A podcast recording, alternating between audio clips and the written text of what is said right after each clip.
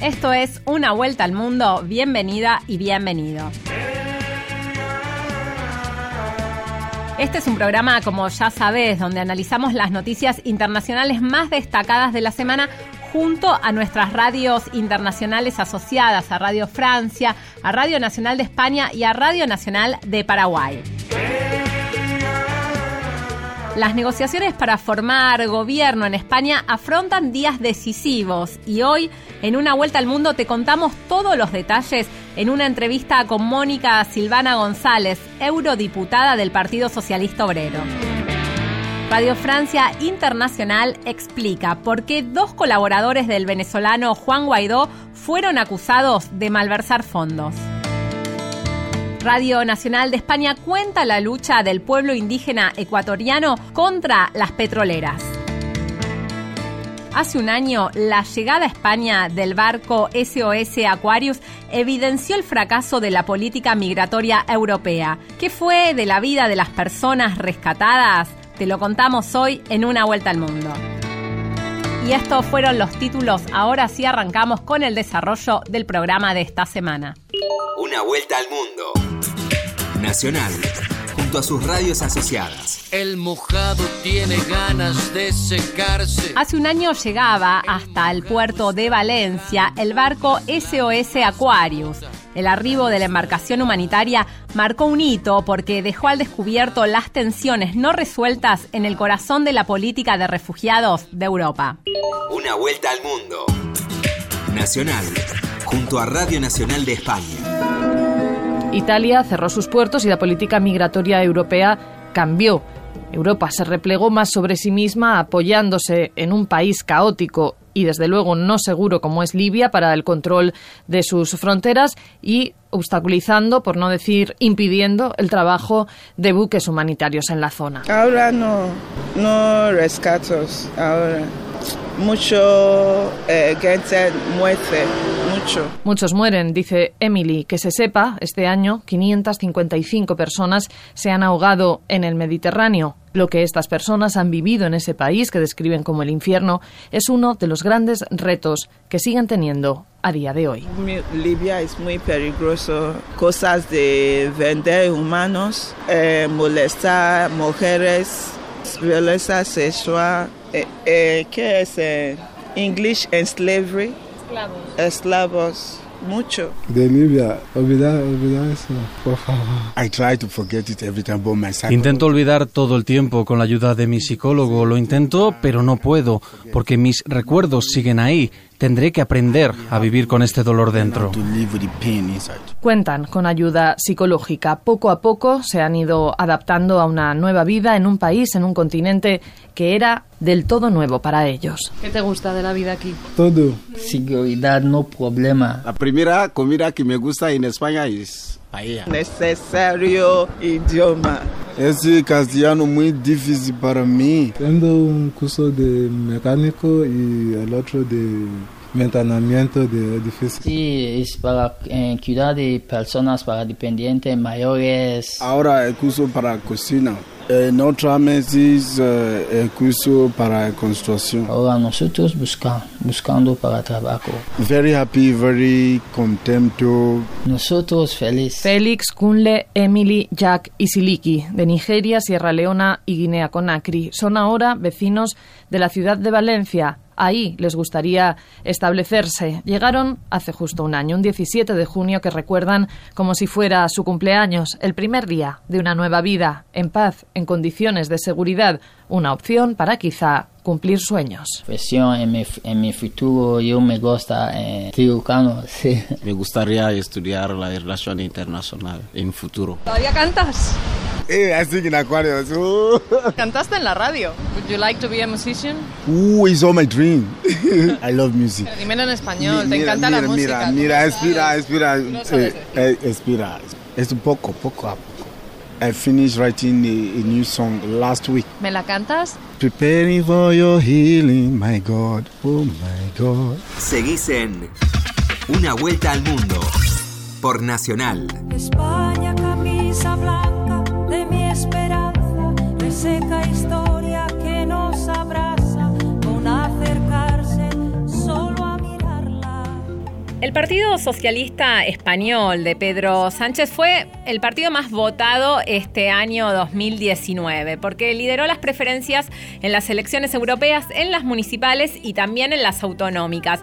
Y si bien el PSOE ganó en todos estos comicios, la derecha sigue aún viva en España. Y después de estas victorias socialistas, España afronta estas semanas negociaciones para formar la primera quincena de julio un nuevo gobierno que se presume estará encabezado por el actual presidente Pedro Sánchez. Y para hablar de este tema tomamos contacto con Mónica González. Ella es una argentina que nació en Corrientes, que vive hace más de 20 años en España y se convirtió en la primera europarlamentaria de origen sudamericano, esto por parte del Partido Socialista Obrero Español. Así que le damos la bienvenida a Mónica González aquí en Una Vuelta al Mundo. ¿Cómo está, Mónica? Eh, hola, placer hablar con ustedes desde Alcalá de Henares, Madrid, donde tengo mi residencia desde hace 20 años.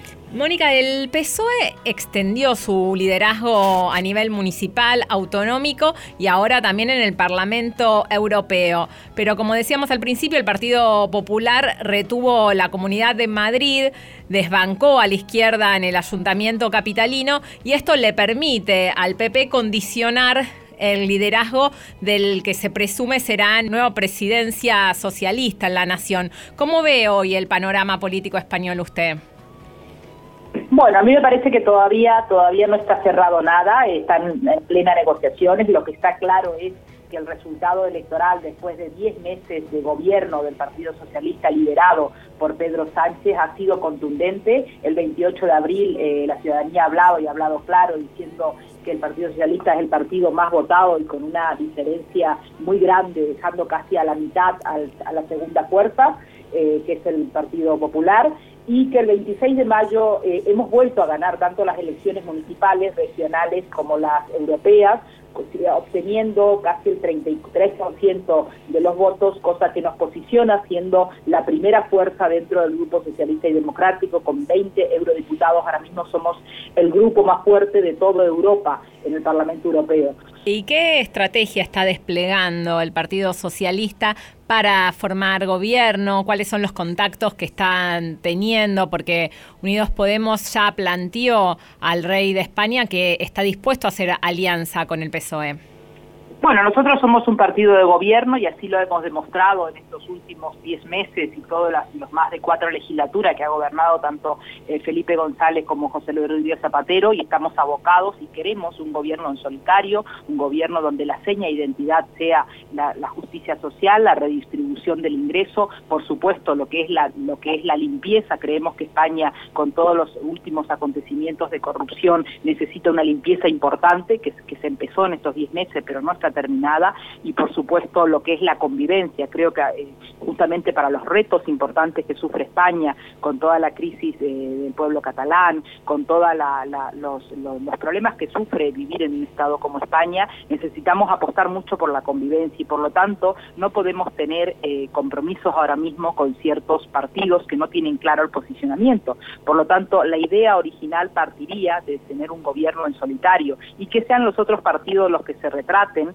si quieren eh, involucionar y volver para atrás o quieren apostar porque España siga avanzando y siga eh, poniéndose en la primera línea europea como lo está haciendo en estos últimos meses. Por lo tanto, apostamos por un gobierno en solitario, pero todavía nada está cerrado. Estamos en pleno, eh, justamente hoy el presidente del gobierno, Pedro Sánchez, está haciendo la ronda de contactos con el rey y posiblemente salga de esa reunión donde el rey le pida que constituya gobierno. En eso estamos, con un mapa político muy complejo, muy obviamente eh, complicado de gestionar con partidos independentistas que quieren obviamente romper estos acuerdos de Moncloa, estos acuerdos constitucionales y el Partido Socialista no está dispuesto a, romper absolutamente nada, sí a mejorar la convivencia y, y empezar a hablar entre los españoles para llegar a un acuerdo territorial.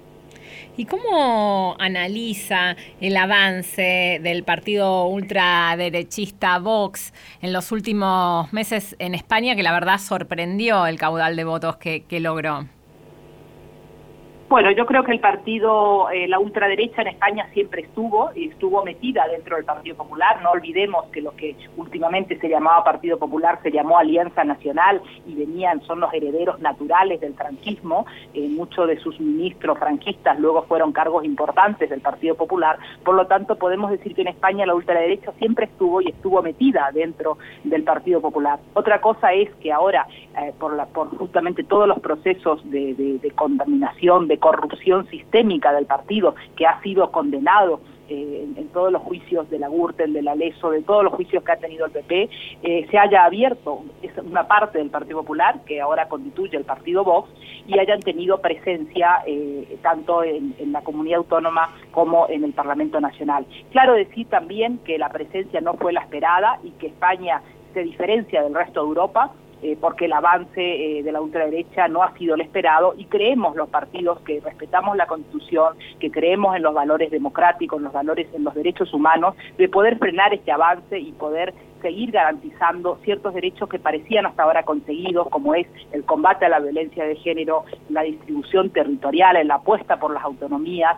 o eh, justamente la convivencia entre españoles. Por lo tanto, yo pido a los otros dos partidos de derecha, al, Partido Popular y al Partido Ciudadano, que eh, los, los, vetos y la, los límites se los pongan a Vox y no al Partido Socialista. Es Vox el problema de la democracia española y no los partidos que siempre hemos estado respetando la Constitución.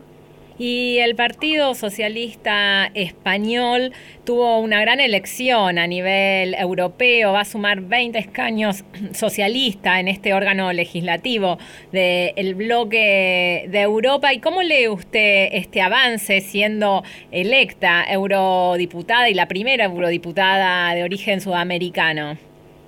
Bueno, para mí es un honor y obviamente una responsabilidad viniendo de Corrientes, viniendo de esquina, eh, poder después de 20 años acceder por primera vez que una mujer sea eh, la primera mujer eurodiputada de origen no comunitario. Me, primero representa un honor viniendo de donde vengo y viniendo de una provincia del interior de, de la provincia de Corrientes. Eh, y bueno, me une una, una, una trayectoria de, de de primero ser concejala en el Ayuntamiento de Alcalá durante ocho años, luego eh, soy hasta ahora diputada en la Asamblea de Madrid y ahora eh, llegaré al Parlamento Europeo con una voz quizás diferente a lo que fueron hasta ahora los representantes españoles en el Parlamento Europeo, dado que eh, mi, mi, recorrido, mi experiencia en este país de trabajo fue muy vinculado al tejido asociativo, vinculado a la migración. Soy una persona migrante, me considero una migrante, una madre monomarental, por lo tanto defiendo los intereses de la diversidad, de la inclusión de las personas que tenemos otro orígenes, otro color de piel, otro acento o que confesamos una religión eh, distinta a la mayoritaria. Por lo tanto, esa es mi, mi trayectoria, la defensa de la diversidad, la defensa de la igualdad de trato y quizás también de lo que son la, la, las minorías dentro de una España, de una Europa que cada vez es más diversa. En cualquier ciudad europea encontramos personas venidas de cualquier parte del mundo. Londres ya tiene un alcalde eh, de origen eh, diferente al, británico, con otra, con otra religión eh, distinta a la mayoritaria. París tiene una alcaldesa de origen español. Por lo tanto, las ciudades europeas eh, son cada vez más multiculturales y quizás el desafío es lograr ciudades europeas más interculturales, donde no importa el origen, no importa el color de piel, no importa el acento, ni importa el credo, sino que nos unen los valores humanos, nos unen la defensa de las libertades, apostar por los derechos del LGTBI, apostar por los, de, por los derechos y defensa de unas migraciones que sean, que sean ordenadas, pero que sean humanas, ¿no? Estamos eh, hartos y cansados de convertir el Mediterráneo en una fosa común y que nada tienen que ver con los principios fundadores de la Unión Europea y quizás mi llegada con una visión latinoamericana, con un claro compromiso por estas cuestiones pueda servir para también hacer un bloque a todo este racismo, este esta xenofobia que lamentablemente viene invadiendo muchos partidos que son primero euroescépticos y quizás lleguen a ser eurófobos, ¿no? Uh -huh. Europa se juega en esta legislatura cuestiones muy importantes, eh, por ejemplo, como es la crisis del Brexit, ¿no? Está por ver todavía en qué va a quedar este divorcio, si existe un divorcio y si cómo existe la salida del Reino Unido, y también pactar quizás en las fórmulas de, este divorcio, dado que Europa ha aportado mucho, eh, la Unión Europea ha aportado mucho, no solo económicamente, sino también socialmente, pero queda mucho todavía por desarrollar, y lo que queda por desarrollar quizás es una Europa social, donde vivas donde vivas de los 28 países miembros puedas tener un mínimo de cobertura. Por ejemplo, en eso me refiero a tener un salario mínimo interprofesional que pueda eh, garantizar un mínimo ingreso independientemente eh, del país donde, donde vivas dentro de la Unión. También, por ejemplo, es importante que tengamos un seguro de desempleo común que garantice un mínimo de cobertura y que quite quizás esa brecha que existe entre los países del norte de la Unión Europea y los países del sur. Esas son las cosas por las que quiero luchar, por las que me comprometo a, obviamente, apostar por políticas antidiscriminatorias y por incluir la diversidad como seña transversal de toda mi, de toda mi, accionar. Todavía no he llegado, es, eh, se constituye el Parlamento el próximo 2 de julio, el 2 de julio estaré en Estrasburgo y bueno, eh, quizás más adelante le pueda contar y, pretendo tener con ustedes una relación más fluida donde podamos también trasladar lo que pasa del otro lado del charco y nada más y nada menos que de voz propia, de voz de una argentina, de una correntina que ocupará la primera banca de una mujer eh, no comunitaria en el Parlamento Europeo. Mónica González, eurodiputada recientemente electa por el Partido Socialista Obrero. Le queremos agradecer este contacto con Argentina, con Radio Nacional de Buenos Aires. Muchas gracias a ustedes, espero que la ciudadanía argentina me esté escuchando, mandarle un fuerte abrazo y que siempre, por supuesto, defiendo mi identidad, mi identidad también argentina, correntina, y nada, quedo a vuestra disposición para todas las veces que sea posible establecer comunicación. Eh, muchas gracias por dar cobertura y por también que se hable de toda la gran cantidad de personas eh, eh, de origen europeo que viven en Argentina. Muchas gracias. Una vuelta al mundo. Con la conducción de Cecilia Biguan. Seguimos en una vuelta al mundo junto a Diego Rosato en la operación técnica y a Cristian Brennan en la producción. Te queremos agradecer por escucharnos todas las semanas a través de las 50 emisoras que tiene Radio Nacional en todo el país, también por la AM870 y por nuestro podcast. Una vuelta al mundo en primera persona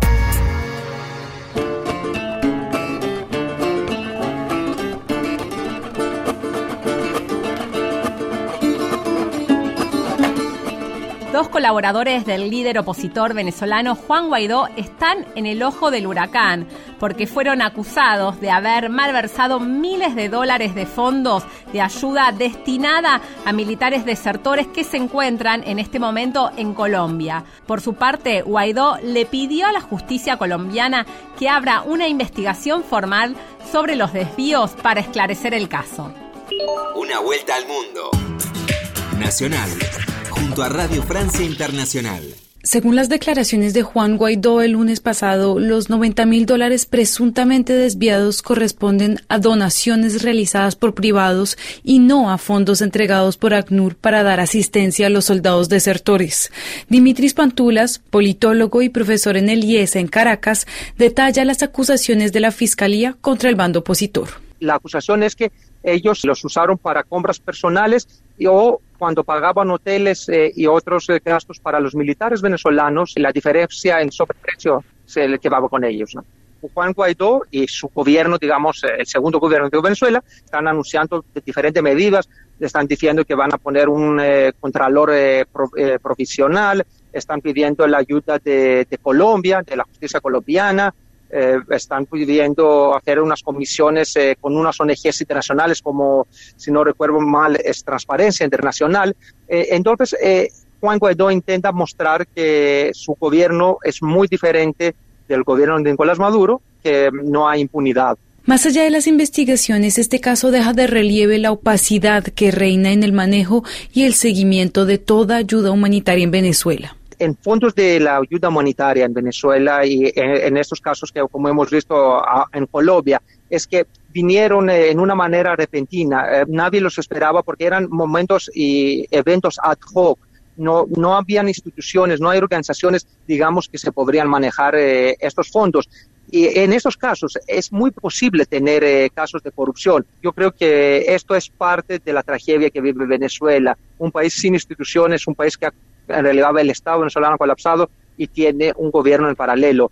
Eh, no hay manera de que, que haya transparencia porque cómo se, se, desarrollaron los eventos y muchos de estos eventos eran por eh, razones políticos, eh, es muy difícil saber qué fondos y para qué eh, propósito. Dimitris Pantulas, analista político y profesor en el Instituto de Educación Superior en Administración en Caracas. Seguís en Una Vuelta al Mundo por Nacional.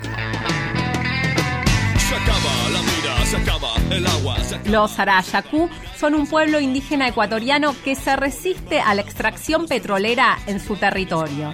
La comunidad presentó a nivel internacional una propuesta con la que buscan incentivar a distintas empresas para dejar los recursos naturales bajo tierra y hacer frente al cambio climático. Radio Nacional de España. El caso Sarayaku en Ecuador es quizá uno de los símbolos más representativos de la lucha indígena por defender su territorio. Es una historia en los tribunales de decisiones que el Estado ecuatoriano tomó de forma arbitraria tras haber reconocido en 1992 la propiedad de las tierras al pueblo quichua, algo que no respetó dando permiso a una empresa petrolera para operar en la zona. Muchos años después y muchas luchas después, una sentencia de la Corte Interamericana de Derechos Humanos dio la razón a las comunidades indígenas. Patricia Patricia Walinga conoce muy bien lo que ha sucedido allí a lo largo de este tiempo, representa a ese pueblo de Sarayaku, defiende los derechos de su pueblo al territorio a vivir en un medio ambiente sano frente a las graves secuelas que han provocado las actividades petroleras en su territorio, pero esto le ha valido también las amenazas de muerte. Hoy nos acompaña, está aquí en España de la mano de Amnistía Internacional. Bienvenida, ¿qué tal está? Buenas tardes, gracias por la invitación. Si le parece, a mí me gustaría empezar recordando el caso Sarayaku, que tiene varias fechas clave, desde ese reconocimiento en 1992 por parte del gobierno ecuatoriano de la titularidad de las tierras, hasta la llegada en 1996 de la Argentina Compañía General de Combustibles, a la que se le da la explotación petrolera de, de la zona, y una escala de tensión en los años 2000 hasta que llegamos ya a esa sentencia de la Corte Interamericana que también ha coleado. ¿Cómo es esa zona?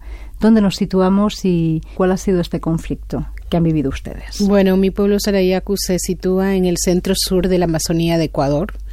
Es un pueblo muy bonito de 1.350 habitantes. Tenemos como eh, 145 mil hectáreas de territorio. Es selva primaria casi el 98%.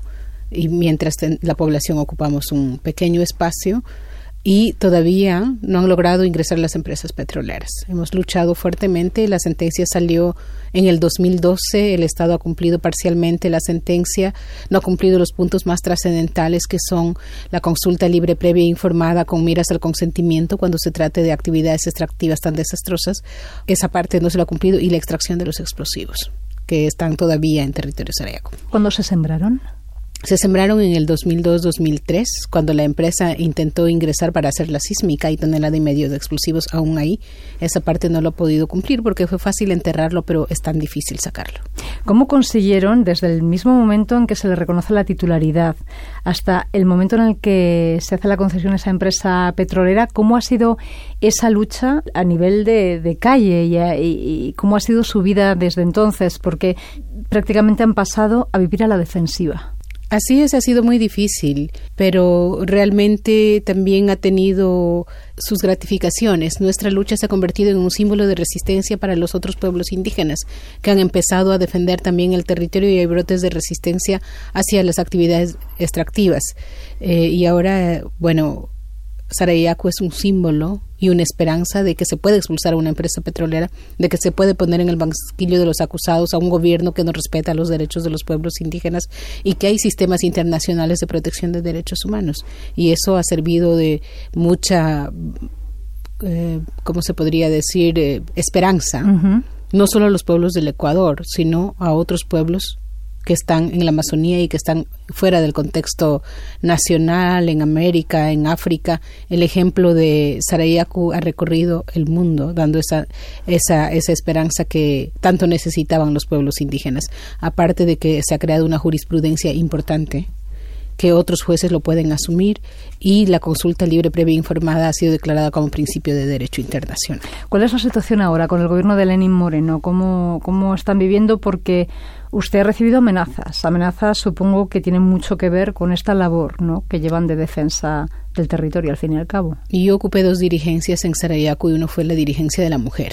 Y mm. cuando fui dirigente de la mujer, organicé a las mujeres de Sarayaku. Mujeres amazónicas. Sí, y, y, me vinculé a otras nacionalidades pero como la resistencia de Sarayaku era tan visible, también me volví en un rostro visible de las mujeres. Entonces, eh, Sarayaku continúa tratando de que el Estado cumpla la sentencia. Eh, han tenido mucho más cuidado con Saraya, con que han intentado concesionar por todos lados, lados explotación petrolera, pero ahora lo que hacemos también es solidarizarnos con otros pueblos y tratar de que nuestro ejemplo sirva. ¿Por qué recibe esas amenazas? ¿Qué sucedió? Sucedió que cuando era dirigente de la mujer, las mujeres decidimos que en un contexto del gobierno de Rafael Correa, que estaba desprestigiando a las organizaciones indígenas, a, a los dirigentes, las mujeres teníamos que movernos porque el territorio era fundamental para nosotros y para nuestros hijos.